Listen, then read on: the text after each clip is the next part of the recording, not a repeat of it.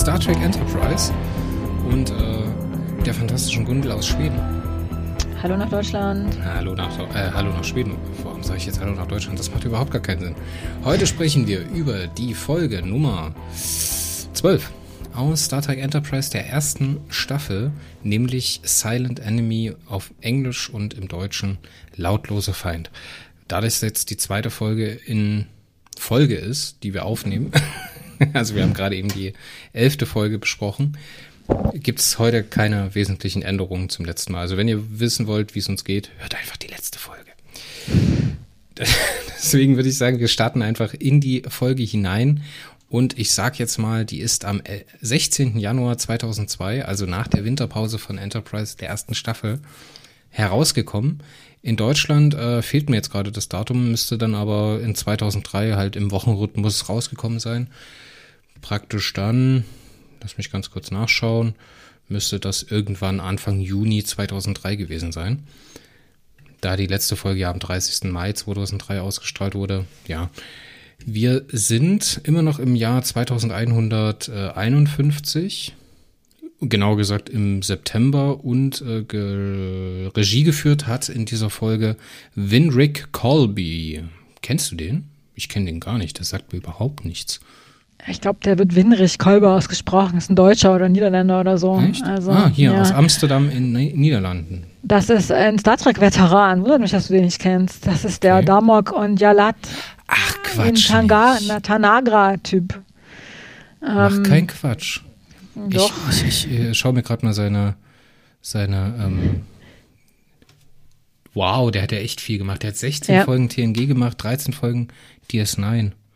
Es passt doch zu dem Inhalt dieser Folge, ähm, dass ausgerechnet der die macht. Also, und der, der Autor ist André Bomanis, Bomanis, das ist auch so ein Star Trek-Veteran. Also beides Veteranen die halt sich halt dann noch mit einer Alienrasse auseinandergesetzt haben, von der man halt nicht so genau weiß, also die tatsächlich mal eine Alienrasse ist, ne? nicht so Rottenberische Alienrassen, die irgendwie immer so Metaph Metaph Metaphern für menschliche Sachen sind, sondern tatsächlich mal so unklar, irgendwie anders, fremdartig, so wie Daumok und Yalat. Ja, der hat, ist ja auch total divers. Also es ist seine einzige äh, Enterprise-Folge, aber der hat so Sachen gemacht wie Caretaker. Der hat gemacht Resistant, Basics 1 und 2 aus Voyager. In DS9 hat er Our Man Bashir gemacht. Fantastisch. Mhm. Past mhm. Prologue hat er gemacht. Wow. TNG, Blood Honor, nee, wie? Blood Oath? Mhm. Nee, ja, das war also auch hab, DS9. Ist egal. Ja, also ich habe nur die Sache mit, ähm, ich glaube, Darmok heißt die Folge, die Next Generation Folge im Original, ich weiß nicht, wie die auf Deutsch heißt, aber ähm, also es ist auch lautloser Feind ist also wirklich so eine richtig typische Star Trek Folge. Also es so geht um irgendwelche Aliens und um Menschen, die die irgendwie verstehen wollen und aber so, im, im besten Sinne, im besten Sinne. Ja, so ein Parallel, also eine parallele Erzählweise, also zwei so Stränge, die miteinander ver verbunden sind. Also ganz typisch Star Trek. Ja, das ist eine TNG-Folge vom Reißbrett. Mhm. also TNG-eger, TNG-eger, Alter, was habe ich denn heute schon wieder? Also mehr TNG in Enterprise geht, glaube ich, nicht als das. Ja, in der Tat, ja. Haben wir denn noch irgendwelche bekannten Skripte von unserem äh, André Bormanis? Ich habe nur nachgeguckt, dass der, ähm, was der so gemacht hat. Und er war halt ähm, seit der siebten Staffel für Next Generation war der Science Consultant und hat dann halt durch DS9 und Voyager hindurch quasi für die gearbeitet. Ähm, kann ich jetzt nicht sagen. Aber ich weiß, dass er zu dieser Folge gesagt hat, dass er halt mal eine, eine also dass es so ein bisschen ein Risiko war, dass sie sich nicht ganz sicher waren, ob es eine gute Idee ist, eine Alienrasse anzuführen, von der man nicht genau weiß, was sie eigentlich will. Also, was die für Motive für ihr Handeln hat, die halt irgendwie so Sachen tut und man weiß nicht wieso. Obwohl das halt echt gut in das Konzept von Enterprise reinpasst, muss ich sagen. Ne? Also mhm. klar bleibt das halt ungelöst, was jetzt mit denen ist, wer das wer das ist oder was die für Ziele haben. Aber ich finde es nicht schlimm, dass es nicht auserzählt wird, ganz ehrlich. Mhm. Ja, nee, ich finde auch gelungen, ja. Haben sich ja dann noch dafür entschieden, war eine gute Sache, dass sie sich dafür entschieden haben. Wie wollen, ich, wie wollen wir es denn jetzt machen? Wollen wir uns erstmal durch den A-Plot hangeln und dann den B-Plot in einem Rutsch besprechen? Ja, würde ich sagen, oder? Das passt doch. Also. Die Enterprise ist unterwegs und äh, wir treffen auf ein unbekanntes Raumschiff, was sich der Enterprise nähert. Nachdem sie eine, ähm, eine Sonde ausgesetzt haben. So genau, wir haben Echo Subspace. 2 ausgesetzt. Wir haben ja Echo 1 in Breaking the Ice gesehen, ne, was halt auch eine coole Idee ist. Dass man, äh, ist bestimmt auch so eine Idee, die äh, Andri Bomanis selber gemacht hat, da er ja Science Consultant war. Natürlich muss man die äh, Relaisstationen auslegen, um eine Live-Verbindung von Erde zu Enterprise sicherstellen zu können. Das hat man vorher schon gemacht. Ne? Echo 1 hat man ja auch schon äh, abgesetzt, um ein Subraumrelais zu haben. Und jetzt setzt man eben äh, Echo 2 aus, um halt eine Live-Verbindung zu haben. Tolle Idee. Finde ich schön, dass es wieder aufgegriffen wird und setzt so ein bisschen. Es fühlt sich so an, dadurch, dass die sich halt selber drum kümmern müssen. Ich meine, in TNG im 24. Jahrhundert, da kann man sich ja auf eine stehende Infrastruktur auf, im Alpha-Quadranten verlassen. So. Dann, wenn man im Föderationsgebiet ist, hat man immer tolle Verbindungen, hat man immer irgendwelche äh, Werften oder irgendwelche Stationen im Umfeld so. In Voyager zum Beispiel, die brauchen das ja überhaupt nicht. Und in Enterprise ist es halt, gibt es halt so ein Gefühl dafür, dass die Enterprise halt wirklich verdammt weit weg ist und sich darum kümmern muss, dass man Verbindung nach Hause hat. Das finde ich ehrlich gesagt ganz toll. Gute Idee. Mhm. Hat wobei man zu wenig. Auch, wobei sich auch schon in dieser äh, Szene die Frage stellt, stört das denn niemanden? Also ich meine, haben die nicht vorher nachgefragt, ob sie da einfach mal eben so eine Sonde aussetzen dürfen? Oder geht ihr davon aus, dass es hier irgendwie so leerer Raum? Das wird schon niemanden interessieren, dass wir hier eine Sonde aussetzen. Also, das, das war mein Gedanke bei der Szene und das wird sich dann weiter, weiter hinten dann wird diese Frage beantwortet werden. Ups. ja, na klar, das sind, äh, für Johnny ist das halt alles wilder Westen. Ne? Ich glaube nicht, dass die sich da Gedanken gemacht haben, ob man jetzt, äh, keine Ahnung, da überhaupt eine Sonde aussetzen darf, weil irgendjemand Anspruch darauf erhebt. Ich meine, spielen wir wieder das Spiel, du bist Raumschiffkapitän und düst da irgendwie 150 Lichtjahre von der Erde entfernt rum. Ja, also das kommt halt an, wo ich gerade rumdüse. Der Weltraum ist relativ groß und relativ leer. Ja, also das kommt jetzt hier also im Sonnensystem nicht so vor. Relativ leer, also er ist verdammt leer. Ne? Ja, das kommt jetzt hier so in unserem Sonnensystem nicht vor, weil ja relativ viel Materie auf einem Blink ist, aber bis zum nächsten Sonnensystem ist relativ viel Platz und da ist nichts. Also von daher, wenn ich da gerade in so einer leeren Blase bin, dann würde ich mir wahrscheinlich auch keine Gedanken machen, ob ich ja nicht einfach mal eine Sonde irgendwo hinpacke. Vor allem gibt es ja auch kein, kein äh, Alpha-Quadrant umfassendes Internet, wo man einfach mal googeln kann, wem gehört dieses äh, Planquadrat im Weltall. Mhm. Oder dieser Plan-Kubikmeter, wo jetzt unser Satellit ja. hängt gehört es überhaupt jemandem? Ja, Vielleicht also, gehört es auch niemanden. Also. Wen fragt man da? Ne? Wer hat schon alles ähm, Warp-Antrieb entwickelt? Das ist halt alles noch nicht bekannt. Ja, auf jeden Fall tauchen diese Typen auf, mhm. verschwinden. Es taucht wieder. ein Schiff auf. Ja, es taucht ein Schiff auf. Archer gibt sich große Mühe, mit denen zu reden. völlig, ja. völlig ohne irgendwelches Ergebnis. Sie antworten einfach nicht. Und verschwinden wieder. Mhm und tauchen wieder auf. das entspinnt sich jetzt halt, es ist verflochten mit dem B-Plot, mhm. weil der B-Plot beginnt praktisch nach dieser, nach dieser Bedrohungssituation. Und äh, wir merken praktisch, dass die Crew relativ schnell wieder zu äh, dem normalen Geschäft übergeht und sich dann halt auch um solche Sachen kümmert. Und dann, es ist halt, es fühlt sich an wie so ein normaler Tag an Bord der Enterprise. So, es taucht jemand mhm. auf, okay, er ist wieder weg. Lustlose Schulterzucken und wir machen einfach weiter. Ist ja auch in Ordnung, ist ja komplett verständlich. Und dann tauchen sie aber wieder auf. Mhm. Und irgendwann sind sie so frech und kommen an Bord der Enterprise. Und setzen die Warp-Energie außer Kraft. Habe ich das richtig im Kopf? Ja, ne? Ich glaube, das ist bisschen, jetzt ein bisschen gesprungen quasi ans Ende der Dings. Die, die werden beschossen und ähm, in der Zeit müssen sie ihre Schilde senken und Reed kann kurz scannen und sagt halt, ja, das sind 15, ich habe 15 Lebenszeichen gefunden. Und Tipol macht mal wieder so ihr Tipol-Ding. Ne? Sie scannt aus der Entfernung DNA und kann dann sagen, ja, das sind alles also völlig unbekannte DNA, nichts gespeichert in der vulkanischen Datenbank. Und dann verschwinden sie wieder. Also sie schießen kurz auf die und dann verschwinden sie wieder. Ach, genau sowas, ja. ja. Dann weiß man praktisch, dass die da unterwegs sind, die Jungs. Und daraufhin ähm, äh, ist Archer total sauer man sagt, es geht so nicht, es ist ja super gefährlich, wir müssen jetzt zur Erde zurück und ähm, da halt die ganzen Waffen einbauen, die eigentlich hätten eingebaut werden sollten, bevor wir da völlig überall aufgebrochen sind, um das Klingonische Reich zu retten. Und ähm, da gibt es dann diese Szene, wo Trip und Reed versuchen, Archer davon zu überreden, das also abzuhalten, zurückzufliegen zur Erde. Die sind ja offensichtlich ziemlich weit weg. Ja, also so mehr oder weniger die weiteste Entfernung, die ein Erdschiff jemals von der Erde weg war. Aber Archer ist halt, nee, das geht nicht, wir müssen auf jeden Fall zurück und ähm, erklärt sich dann auch so bereit damit, ähm, dass äh, Trip und Reed versuchen können, den einzelnen Phaser, den sie an Bord haben, äh, als Prototyp probehalber zu installieren. Aber da ist ja ein Logikfehler in der Folge drin, ne? weil in dem Moment sagen sie ja, wir haben bloß diesen einen und das ist auch nur ein Prototyp.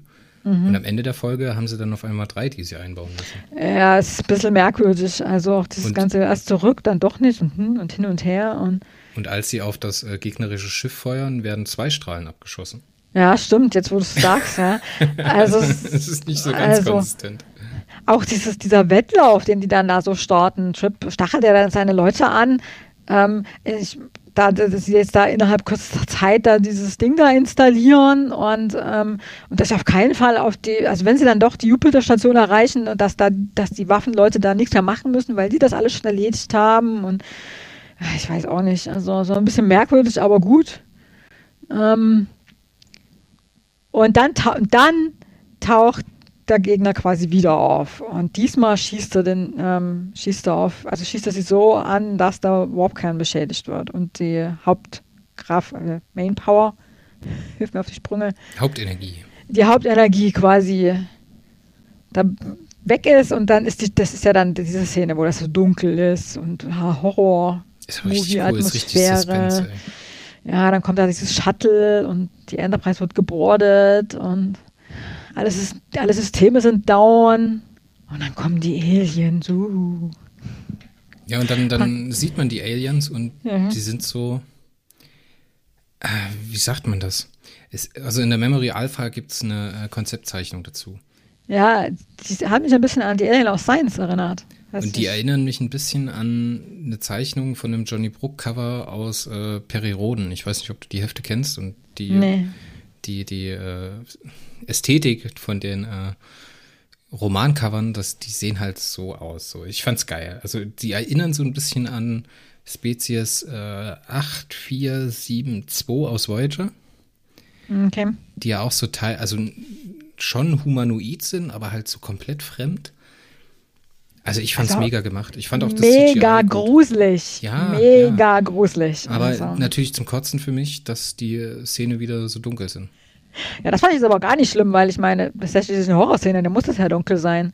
Also man soll sich ja bloß mal so, so, ne, so einen Glimpse kriegen von diesen Aliens. Man soll sie ja nicht so genau sehen. Man soll sich nur so ein bisschen gruseln und sich fragen, was das ist, was, was, was war das denn jetzt da? Also, ähm, aber auch dieser, dieses, dieses, diese, die Szene, wo man die, das, das, den Kopf der Aliens direkt von vorne sieht, mit diesen, ich weiß nicht, was das sind, so Stielaugen und ja, dann. Wie so Schneckenaugen, ne? Ja, und dann der Mund ist irgendwie so unten dran irgendwie. Das sieht ganz merkwürdig aus. Also ähm, sehr gruselig und die machen ja dann so ein Scan von so, so Red Shirts. Also zwei halt so, so Crewmitglieder, die halt, die sterben zwar nicht, aber ja. Sind ähm, sehr destruktiv, die Scans, ja. Ja, und dann verschwinden sie wieder, nachdem Archer vertreibt sie dann und dann verschwinden sie wieder und machen noch, schießen nochmal auf den Port Nacelle und auf den Warpkern und dann sind sie wieder weg. Und ähm, die Enterprise hängt dann quasi so im Nichts fest, weil sie halt weder Impuls noch Warp-Antrieb hat. Ich, ich fand's extrem cool bis hierher. Also wirklich richtig, richtig, richtig cool. Richtig cool. Mhm. Wenn ich jetzt so zurückdenke an die, an die Szenen da in diesen Hallways, also in diesen Gängen der Enterprise. Mhm. Mega. Also sehr, sehr viel Gefühl dafür, ne? Also sehr viel oh, ekelhafte Viecher. Wow. Und äh, Johnny schießt ja dann auch auf die und äh, das interessiert die gar nicht. So. Mhm. Und das merkt man halt, wie überlegen die sind. Fantastisch. Ja, also die werden halt als deutlich überlegen hängen, also technisch überlegen der Enterprise dargestellt. Auch, auch selbst wenn die da diesen Phaser installiert kriegt, sind die immer noch überlegen. Ähm, da ist ja dann, die nächste Szene ist, wo Archer sich dann überwindet, die Vulkanier um Hilfe zu bitten. Ja, was er in Breaking the Ice ähm, ums Verrecken nicht machen wollte. Und ähm, erreicht die Vulkanier nicht. Und die checken, dass die Sonden zerstört worden sind. Ja, genau. Echo 1 und Echo 2 sind offline. Es sind nur noch Trümmer mhm. an den Orten. Ich finde es cool, dass man wieder dieses, dieses, wie sagt man dazu, diese Brille, dieses Sichtgerät von Topol mal wieder im Einsatz sieht, weil sonst sieht man ja bloß, wie sie das Ding rauszieht und dann schwenkt die mhm. Kamera weg. Finde ich cool, dass es hier wieder mit reingepackt ist. Ich finde halt, äh, ich habe so ein bisschen ein Problem mit dieser, mit dieser Art und Weise, wie Jonathan auf der einen Seite umgeht mit äh, dem Thema, wir fliegen zurück zu, nach Jupiter, ne, um die Waffen nachrüsten zu lassen. Mhm. Dass er das so seiner Crew präsentiert, dass er halt auf der einen Seite ihnen nicht vertraut ne, und sie ihn überzeugen müssen, das tun zu dürfen. Mhm. Weil er sagt ja, ja, äh, die Jupiter-Werften sind dafür perfekt ausgelegt. Ne, und sie müssen, was kostet es ihnen, weißt du? Was kostet es ihnen, dass seine Leute versuchen, die Dinger online zu bringen in der Zwischenzeit, wenn man zurückfliegt? So, das finde ich halt nicht gut und ich finde halt auch nicht gut, dass er so ängstlich wirkt in dieser Situation, weißt du? Ja, ich glaube, das ist aber so gewollt. Also, die wollen halt zeigen, dass ja, dass das alles neu ist für die Menschen. Die sind halt noch nie im All gewesen, die waren noch nie in so einer Situation. Und die müssen erstmal, Archer muss auch erstmal einen Weg finden, damit umzugehen. Und nee, da das ist der Quatsch, Gundel. In der ersten Folge in äh, Broken Bow ist er genau mhm. in derselben Situation, als er in diesen Gasriesen reinfliegt. Mhm. Da stellt er sich mhm. auch den Suliban, obwohl die überlegen sind.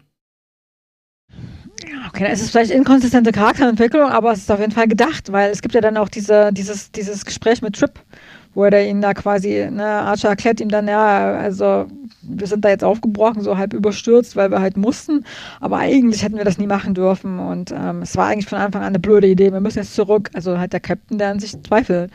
Und ähm, ja, ich glaube, das bezeugt ihn dann vom Gegenteil. Das ist halt wieder so ein Relikt aus den frühen 2000ern, als man noch nicht in dieses neue Serien, also ich würde jetzt mal sagen, neue Serien fangen an nach Sopranos und Firefly. So, das sind so, finde ich, für mich Zeitenwenden, wo sich so Fernsehen verändert hat.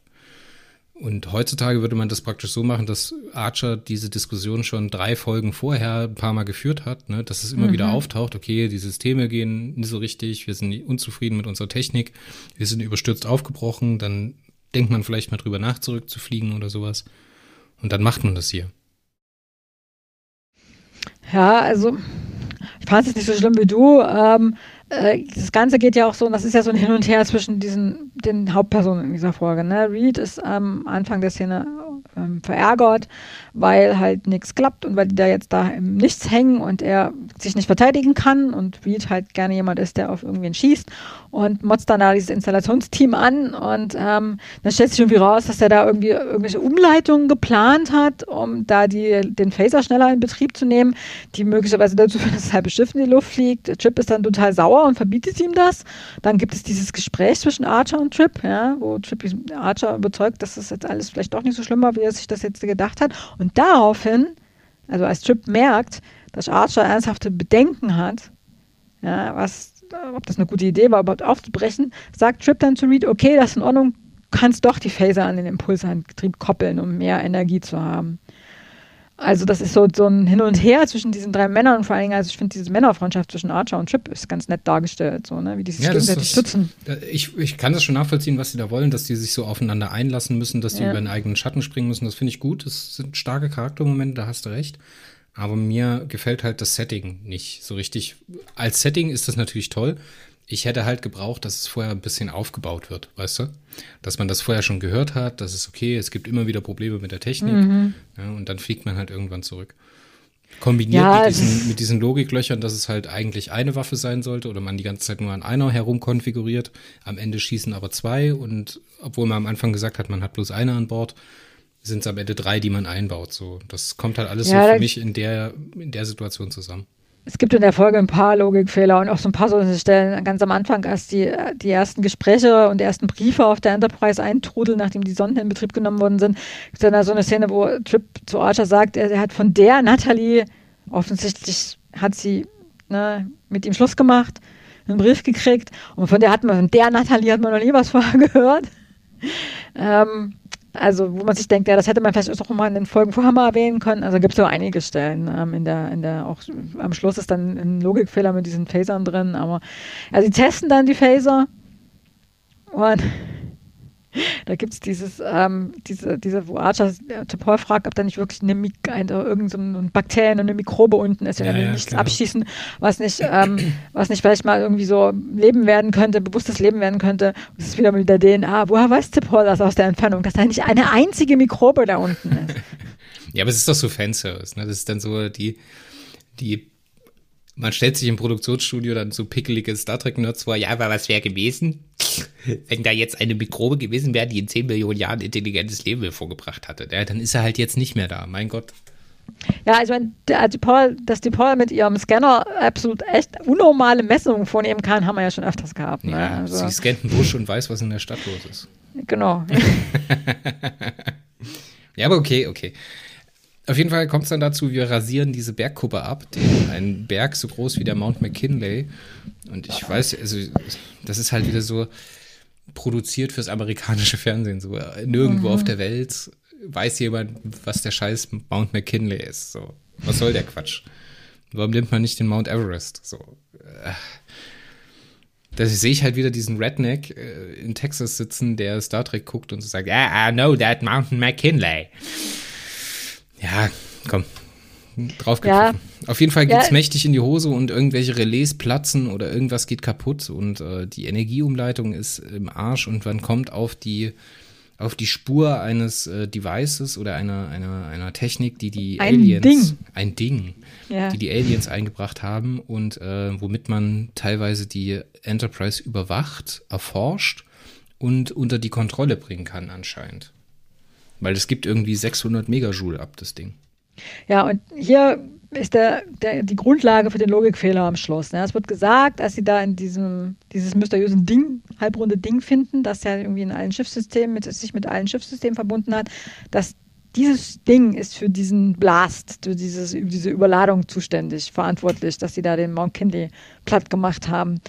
Und ähm, äh, das haut dann am Schluss nicht hin, dass diese Erklärung. Jedenfalls redet Archer dann da in irgendeinen so irgend so äh, eine Kamera und gibt eine Marke Gerede ab, dass ähm, die Menschen sich wehren werden gegen den Angriff. Was eine saukoole Idee ist. So produktionsseitig, weißt du? Mhm. Also klar, er weiß, dass sie überwacht werden, ne? Und dann aktiviert er extra das Kameramodul und dann wird das aus der Sicht der Aliens, die das sehen müssen, irgendwie mhm. in der ihren Interface gezeigt und mit der ihren Techniken und Sehgewohnheiten. Das fand ich mega starke Idee.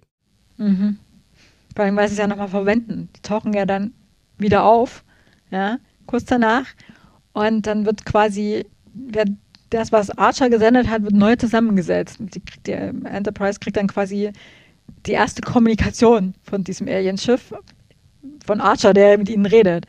Also. Saustarke Entscheidung. Natürlich ist mhm. es halt äh, ein Budgetproblem, ne? weil so, eine, so ein sprechendes Alien ist total schwer zu animieren, was halt irgendeine Körperöffnung bewegen muss, um äh, zu kommunizieren. Ne? Auf der anderen Seite ist es natürlich auch für die Fremdartigkeit. Wir wissen natürlich nicht, wie sich das Alien austauscht. Ist es telepathisch genau. verbunden oder benutzt das überhaupt eine Lautsprache oder kommuniziert das über elektromagnetische Wellen oder sowas? Ist das überhaupt hörbar für den Menschen? Alles so Fragen, die sich jetzt stellen und die Fremdartigkeit von diesen, von diesen Aliens nochmal äh, unterstreichen und denen noch mehr Charakterisierung zu geben, ohne irgendwas über die zu erzählen. Du weißt, es ist ein, mhm. ein Kniff. Ich weiß, wo der herkommt. Ich weiß, dass sie keine Kohle hatten, um das zu machen. Ne? Wahrscheinlich hätten sie es auch lieber gemacht, weil es natürlich visuell eine andere Sache ist. Aber so finde ich es auch fantastisch. Also wirklich tolle ich Entscheidung. Mhm. Ich fand's gut. Und jetzt, jetzt kommt der Logikfehler. Ich mag ja, wenn ich auf Logikfehlern rumreiten kann. Die schießen mit dem Phaser oder mit beiden Phasern, also mit einem Phaser zweimal, was auch immer. Und äh, das funktioniert, also es führt zu keinerlei irgendwie sichtbaren Ergebnis. Und daraufhin weist Archer sie an, den Phaser wieder zu überladen. Ja, Reed ist diesmal dagegen. Warum? Der wollte das doch schon beim ersten Mal unbedingt machen, den da mit dem Impulsantrieb zu koppeln. Und ähm, die Überladung das letzte Mal ist ja nur deswegen gewesen, weil das Ding da war. Das Ding ist jetzt aber zerstört. Das heißt, eigentlich ist die Überladung dürfte jetzt kein Problem mehr sein. Also warum ist Reed dagegen?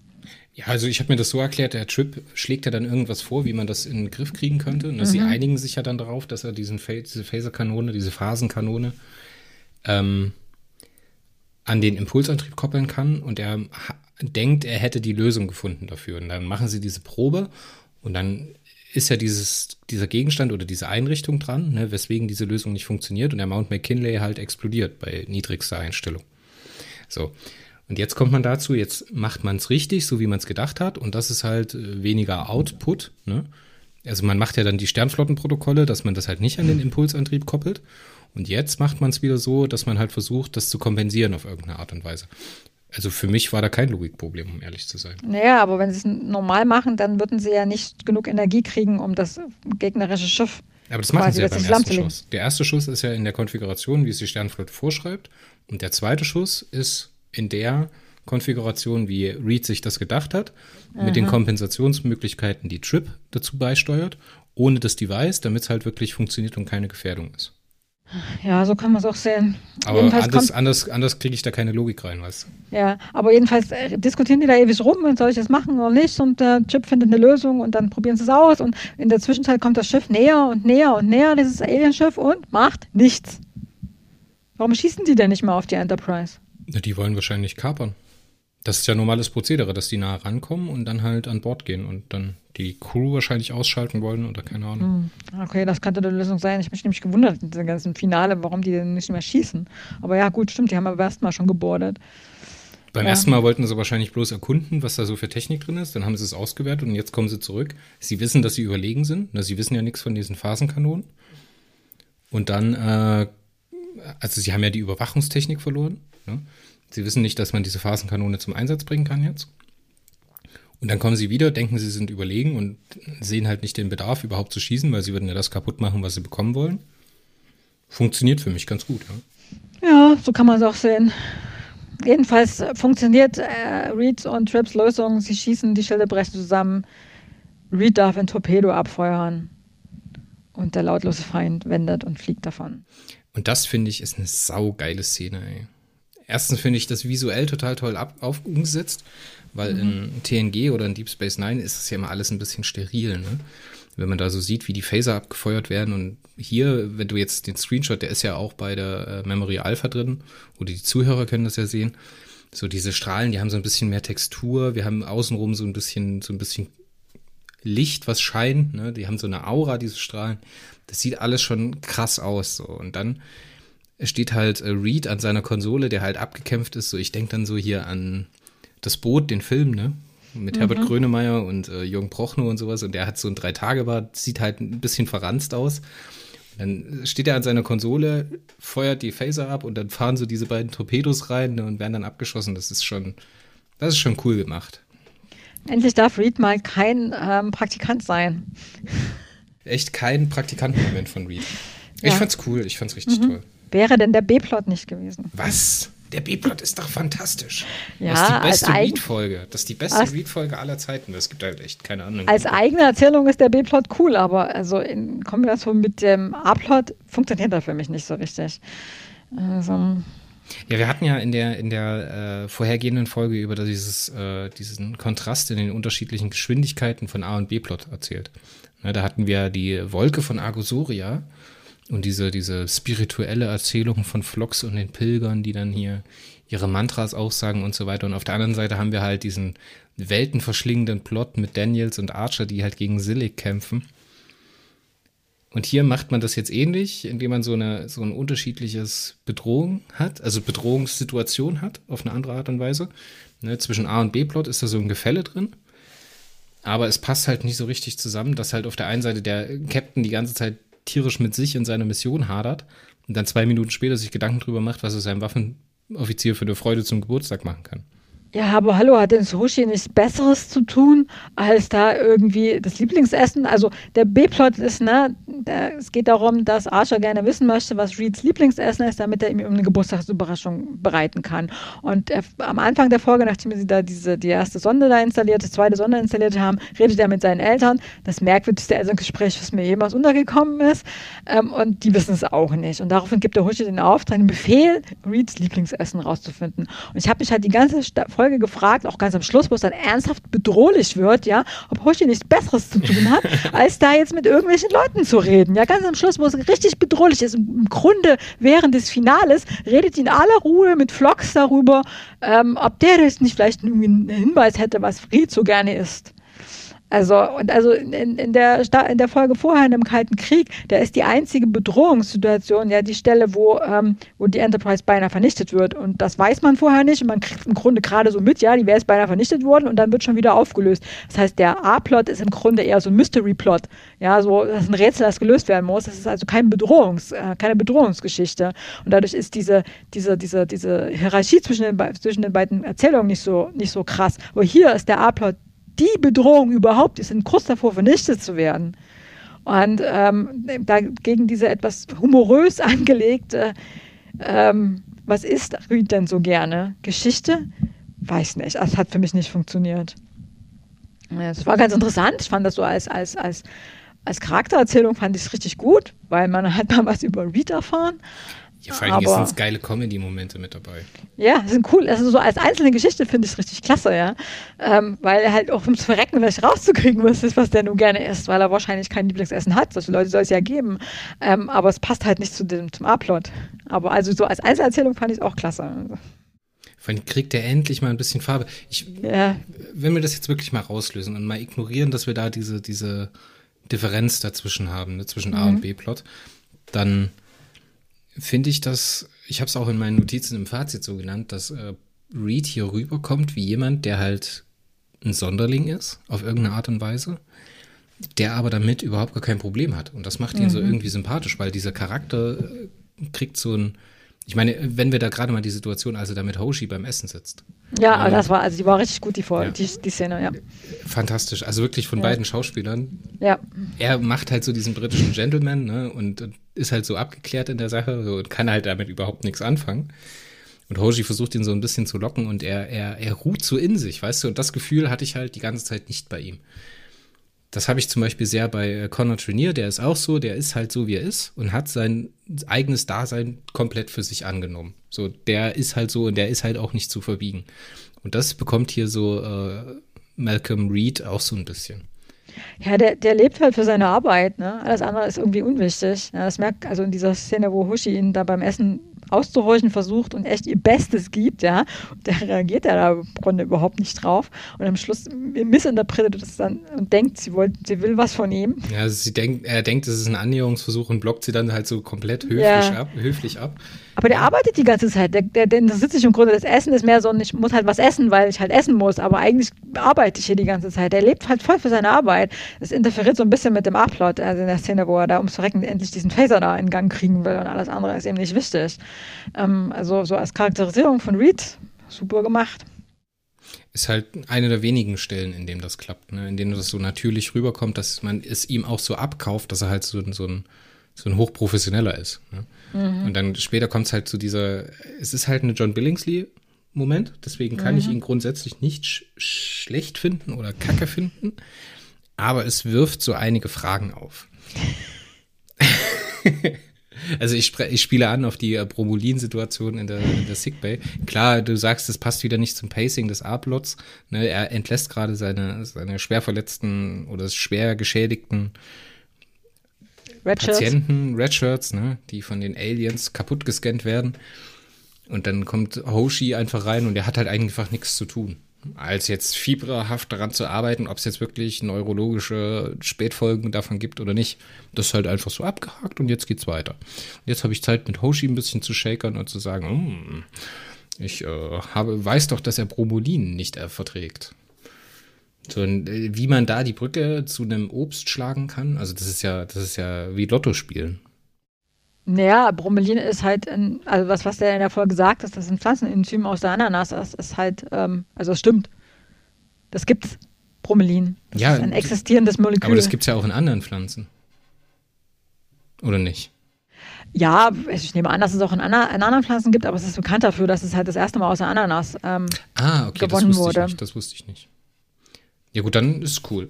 aber was so ähm, ja, Privatsphäre angeht und Datenschutz, ja. ist das natürlich alles ein bisschen schwindelig. Ich habe auch irgendwo gelesen, dass er diesen, diese, diese Akte von, ähm, von Reed offen lässt, als er wieder weggeht. ähm, ja, aber es braucht ja noch eine Auflösung. Wir müssen es ja noch eine, also als, als Auflösung der, was ist jetzt eigentlich Reeds Lieblingsessen, ähm, Geschichte ist eigentlich ein, ein, cooler Twist am Schluss, ne? Dass sie jetzt dann, sie findet einfach niemanden, der weiß, was Reed gerne isst. Weil Reed das offensichtlich nicht kommuniziert, ja, ähm, sondern sie muss halt da das irgendwie so hintenrum durch die, durch die Dings durch da so rauskriegen, was er vielleicht essen, was er ger gerne essen könnte. Also das fand ich schon nicht ganz schlecht gemacht. Aber er hat verdammt viele Allergien, oder? Ja, das passt aber irgendwie auch wieder zu, zu der Figur, oder? Also. ja. Er ist ja so ein bisschen angelegt wie so ein Beschir. Also der, seine Eltern trifft man ja auch mal und die haben sich ja irgendwann entschieden, ihn dann äh, eine Genmanipulation an ihm vornehmen zu lassen. Das passt ja auch so ein bisschen, aber er kommt ja aus dieser Marinefamilie, ne, die sehr auf die Kar äh, Karriere des, der Kinder. Hast du gerade Marine gesagt? Ach ja, Navy dachte ich, oder? In der Marine ist ja das ja, deutsche Wort okay, für ja, Navy. Stimmt, oder? Ja, Oder in der Navy, in the Navy. Ja. Ja, stimmt. Der Vater beschwert sich, dass alle seine Vorfahren Navy bei der Navy waren, aber Reed war offensichtlich der Ozean zu klein und er musste zur Sternenflotte gehen. Ja. und er ist ja auch seekrank. Das äh, lesen oder bekommen wir ja auch in späteren Folgen mit. Ich glaube, Shuttlepod One ist es dann, wo dann auch nochmal aufgegriffen wird, dass er Fisch überhaupt nicht mag. Wo er dann mit äh, Connor Junior, also Trip Tucker, in diesem Shuttle eingesperrt ist. Was auch eine sehr coole Bromance-Geschichte ist. Aber mhm, ja. lass uns bei der Folge bleiben. Wir enden mhm. auf der Note, dass äh, diese, dieser Kuchenplot aufgeht und nach diesem großen Gefecht sitzen die Männer da unten im, äh, auf dem Waffendeck und trinken Bier. das passt überhaupt nicht rein. ja, es soll halt so ein bisschen diese Männerfreundschaft, ähm, Zusammenarbeit irgendwie so abschließen. Also, also, so unpassend fand ich das gar nicht. Also na, auf, die, äh, auf die Enterprise von Picard hat das natürlich nicht gepasst, aber also in frühen Zeiten, also Dafür gibt es einen Ananaskuchen. Ja, das ist cool. Das, also das fand ich schon sehr herzig. Vor allem, wie er dann auch so sagt, das ist ja mein Liebling und er spricht es ja doch nicht mal komplett aus, weißt du? Das fand ich echt cool. Fand ich toll also so diese Andeutung über Reeds Charakter, über sein, dass es halt so ein Mensch ist, der fürs, fürs Militär, für seine Arbeit, fürs Schießen lebt und das andere, alles andere drumherum ist ihm nicht so wichtig. Ähm, das ist, also finde ich so als Basis, um diesen Charakter weiterzuentwickeln, echt super, super gelungen und es ist halt ein bisschen schade, dass es dann nicht benutzt wurde in der restlichen Folge ja, vor äh, allen Serie. Vor allen Dingen hat, hätte man das viel früher machen müssen. Und diese Folge hätte halt auch nicht wehgetan, hätte man die am, relativ am Anfang gemacht. Weißt du, was ich meine? Keine ja, Ahnung, dritte, vierte Folge einfach dazwischen geschoben, die ist relativ freistehend, ne? Ja. Natürlich hätte man danach die Phasenkanonen auch mal benutzen können, aber so von der Anordnung wäre das so, ich schildere das Problem von meiner Serie, ich führe meine Hauptcharaktere ein, ich führe meinen Gegner ein und dann führe ich meine Nebencharaktere ein. Das hat ja Star Trek auch immer so gemacht. So, wir haben immer bei DS9 äh, Quark-Folgen gehabt, wir haben Jake Sisko-Folgen gehabt, mhm. wir haben äh, äh, Miles O'Brien-Folgen gehabt, wir haben Begier-Folgen gehabt. Das gab's ja alles. Ich habe mir überlegt, also ähm, das wäre, was die Folge, was auch ganz gut hätte funktionieren können, wäre die Folge komplett aus Reeds Sicht zu erzählen. Oh, das wäre auch spannend gewesen. Also man hätte natürlich dann nicht zeigen können, wie Hoshi mit den ganzen Leuten redet, aber man hätte halt so aus seiner Sicht andeuten können, also zumindest ohne dass Reed es kapiert, aber der Zuschauer merkt es, dass da irgendwas im Hintergrund läuft, dass die ganzen Leute was von ihm wollen und er nicht so richtig Zeit und äh, Zeit dafür hat, weil er ja jetzt gerade irgendwelche Fässerkanonen installieren muss. Und dann am Schluss findet er endlich raus, was sie die ganze Zeit wollten. Und äh, gleichzeitig hätte man halt dieses Bedrohungsszenario, das aus seiner Sicht dann halt durch seinen Einsatz gelöst wird, halt aus seiner Sicht erzählen können. Das, also, das hätte, denke ich, auch ganz gut funktioniert. Aber ich glaube, das wäre zu viel gewesen für Enterprise. Ich glaube, also für, für Star Trek Enterprise, weil mhm. die Erzählperspektive oder die die Art und Weise, wie uns die Handlung präsentiert wird, die wird ja nicht variiert. Die bleibt ja eigentlich die ganze Serie über gleich. Ja, aber vielleicht hätte es Enterprise gerade deswegen gut getan. Ja, natürlich, natürlich. Das haben wir, das haben wir ja auch durchaus in anderen Folgen. Es gibt ja Garak-Folgen, die so funktionieren. Oder es gibt ähm, bei Picard gibt es ja auch Folgen, die Inner Light zum Beispiel, wo wir äh, relativ an einem Charakter hängen, so, wo das so ein bisschen erzählt wird, aber da war das wahrscheinlich, also ich weiß nicht, ob sie da hätten den Mut aufbringen können und ich weiß auch nicht, ob das in dem Moment für, für die Zielgruppe angekommen wäre. Natürlich so im Nachhinein muss man sagen, das ist natürlich eine naheliegende Idee, das zu tun, ne? Aber es ist halt die Frage, ich glaube, das hatten die nie angedacht. Ähm, es ging immer hauptsächlich um dieses, dieses Trio Also die wollten halt sowas ähnliches wie, wie die Originalserie von der Charakter, von Zusammenstellung schaffen mit dem Haupttrio und der Rest ist quasi unterstützende, unterstützender Staff. Ähm, also es, aber es hätte, es hätte gut funktioniert aus meiner Sicht. Also hätte den Charakter besser weiterentwickelt, aber gut. Ja, heute hätte man es wahrscheinlich so gemacht. Gibt ja da zig Möglichkeiten, wie man das hätte erzählen können, ja. Aber ähm, lass uns mhm. mal zum Fazit zu der Folge kommen. Mhm. Wie hat sie dir denn so übergreifend in Kombination gefallen? Ich, ich, kann mich noch erinnern, dass ich, als ich das erste Mal gesehen habe, ich dieses ganze Read, diese ganze Read-Geschichte mehr als nur merkwürdig fand, vor allem weil die Eltern so seltsam waren. Äh, zum zweiten Mal fand ich halt einfach hauptsächlich, dass es nicht zusammengepasst hat, die beiden Geschichten, aber also, schlecht war sie jetzt auch nicht direkt. Also, es war halt so eine ganz klassische Star Trek-Folge. Ich weiß nicht, schwankst du zwischen sechs und sieben. Echt so schlecht? Also Sechs auf gar keinen Fall. Weil für mich ist es halt so, dass das eine Star Trek-Folge ist, die mit Suspense spielt, die mit Horror spielt, die ein bisschen Action hat, die mhm. ähm, wir treffen auf was Fremdes hat, die äh, Charakterentwicklung hat, da ist so viel drin. Wenn wir jetzt davon mal ausgehen, dass wir Sachen abziehen für das, was halt nicht so gut gelaufen ist, klar, äh, du hast schon recht, die Zusammenstellung von A und B-Plot, die passt nicht so richtig. Aber gleichzeitig ist er halt auch auf beiden Seiten, also jede Handlung, also die A-Handlung und die B-Handlung hat Qualität. Mhm. Wir machen keine, wir machen keine audiovisuellen Fehler, wir machen keinen Quatsch mit irgendwelchen, mit irgendwelchen Technikkram. Wir haben ein paar Logikprobleme. Ja, also, also ich komme da auf eine 7. Die, die Schumis waren schon ziemlich cool, muss ich sagen. Das die Schumi war die Bezeichnung der Crew für die Aliens. Ich habe nicht rausgefunden, wo der Name herkommt. ähm, ja, ich sage mal eine 7, ja. Also ich komme, ich kann es halt nicht so gut bewerten wie jetzt die letzte Woche, äh, die vorletzte Woche ähm, Cold War, äh, Cold Front, Kalte Krieg im Deutsch. Ähm, und ich muss mal sagen, wir, es ist, schreit einen mittlerweile ganz gut an und wir, wir, sind noch nicht mal ganz auf der Hälfte der ersten Staffel. Das ist jetzt schon die zweite Bottle Show in Folge. Das ist die zweite Folge nacheinander, die keine ähm, großartigen neuen Sets hat. Das ist ja immer so eine Sache, wenn man bei einer Serie ähm, oder bei einer bei Star Trek Geld sparen möchte, dann macht man Folgen, die bloß an Bord des Schiffes spielen. Weil dann haben wir bloß Sets, die schon fertig sind, die wir einfach benutzen können, die wir halt nur zueinander anordnen. Wir haben also keine Planetenmission, wir haben keine ähm, neuen Schiffe, die wir animieren oder bauen müssen oder sowas. Oder keine Ahnung, wir müssen irgendwelche von unseren Sets wiederverwenden oder anders anordnen.